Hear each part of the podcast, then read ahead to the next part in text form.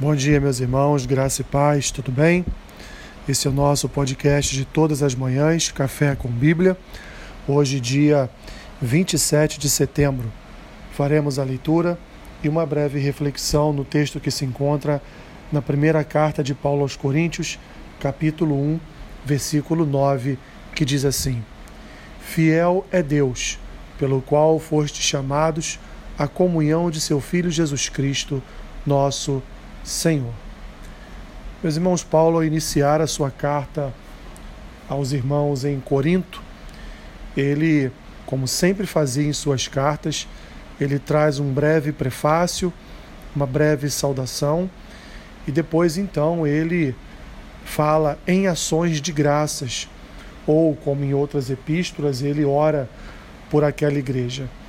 Aqui em Corinto, ou aqui na carta aos Coríntios, Paulo ele fala do seu testemunho de Cristo que tem sido confirmado na igreja dos Coríntios e termina essa segunda parte do seu texto no capítulo 1, suas ações de graças, dizendo para os coríntios: Olha, Deus é que é fiel e a igreja foi chamada à comunhão de Jesus Cristo, nosso Senhor. Paulo está dizendo aquela igreja que quem a formou foi Deus, quem a estabeleceu foi Deus, quem a mantinha de pé era o Senhor, quem guiava os passos dela era o Senhor.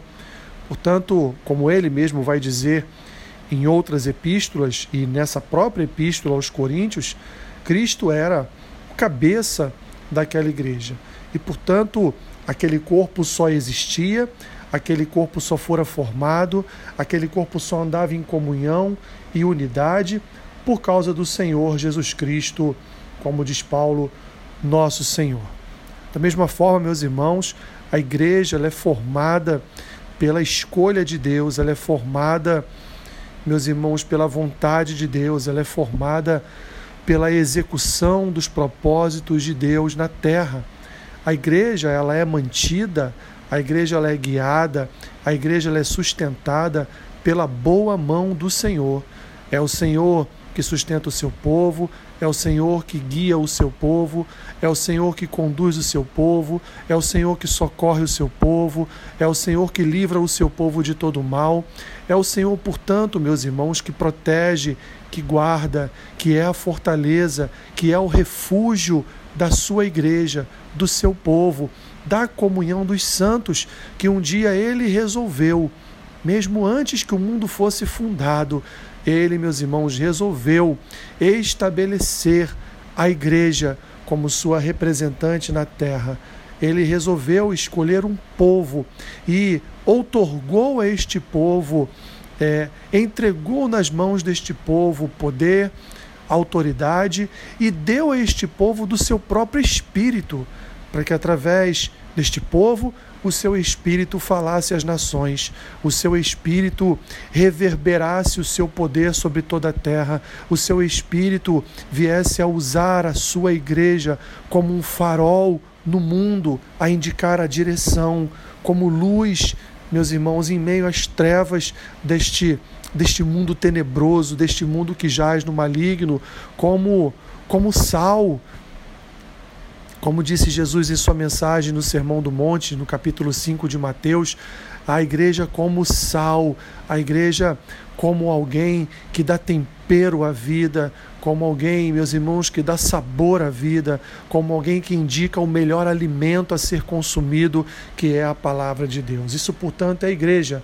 E a igreja, ela é sustentada pela fidelidade de Deus, pela bondade de Deus, pelo amor de Deus, pela graça de Deus, pela misericórdia de Deus, pela longanimidade de Deus, pela benignidade de Deus. A igreja é sustentada, ela é guardada. A igreja, portanto, meus irmãos, ela é conduzida pelas mãos de nosso Senhor e Salvador Jesus Cristo. Por consequência, não, não estou falando só do corpo, não estou falando aqui, meus irmãos, só do ajuntamento solene, não estou falando só de membros, não estou falando só da comunhão dos santos, da Assembleia dos Santos, não estou falando só do corpo, mas eu estou falando também da tua vida.